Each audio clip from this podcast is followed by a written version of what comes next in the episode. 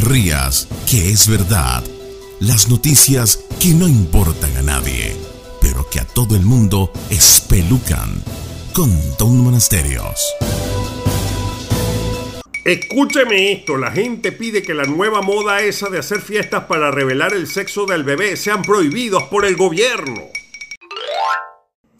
Bueno, como ustedes saben, siempre los comerciantes andan inventando vainas para sacarle real a los incautos que tengan real de sobra.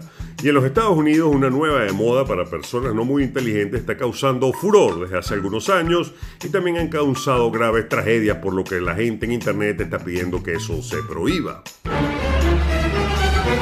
¿Y cómo son esas fiestas para revelar el sexo del bebé? Se preguntará usted mientras muerde esa empanada de carne molida. Pues mire cómo funciona. Usted va y compra polvo azul o rosado, dependiendo del sexo del bebé. Entonces invita un poco de gente para su casa, que no es más que otra excusa para echarse palo, y en algún momento de la fiesta usted echa ese polvero al aire y así la gente se entera del sexo de su bebé. Le suben a la música y a la musiquita y sigue la rumba. Bueno, hasta aquí todo parece normal y chévere. El problema es que la gente se pone más creativa de lo que deben y es cuando empiezan los problemas. De hecho, problemas graves que ya registran más de 5 muertes y pérdidas millonarias que han sido registradas gracias a estas fiestecitas. La última tragedia fue cuando una pareja se le ocurrió echar un spray rosado en un tubo para que la abuela lo abriera, pero sin saberlo habían creado un niple y cuando la doña lo abrió se le incrustó parte del tubo en la cabeza causándole la muerte instantáneamente a la pobre doña.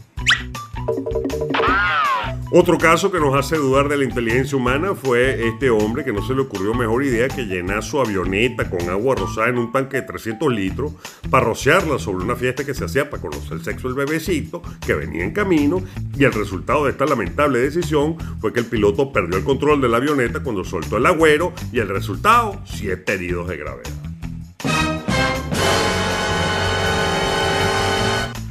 Pero quizás el peor de todo fue el de un policía en el estado de Colorado que invitó a un grupo de amigos a otra reunioncita de esta, con la diferencia que le dispararía una lata que estaba llena de un explosivo color azul para que todos supieran que el bebé venía macho.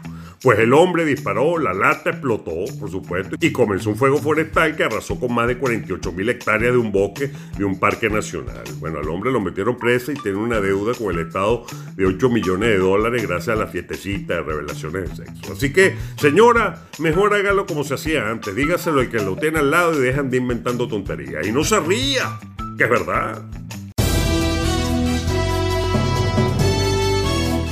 No te pierdas otro capítulo de No te rías que es verdad. Pronto, muy pronto, en la voz de Tom, Tom, Tom Monasterio. Tom, Tom, Tom Monasterio. Tom, Tom, Tom Monasterio.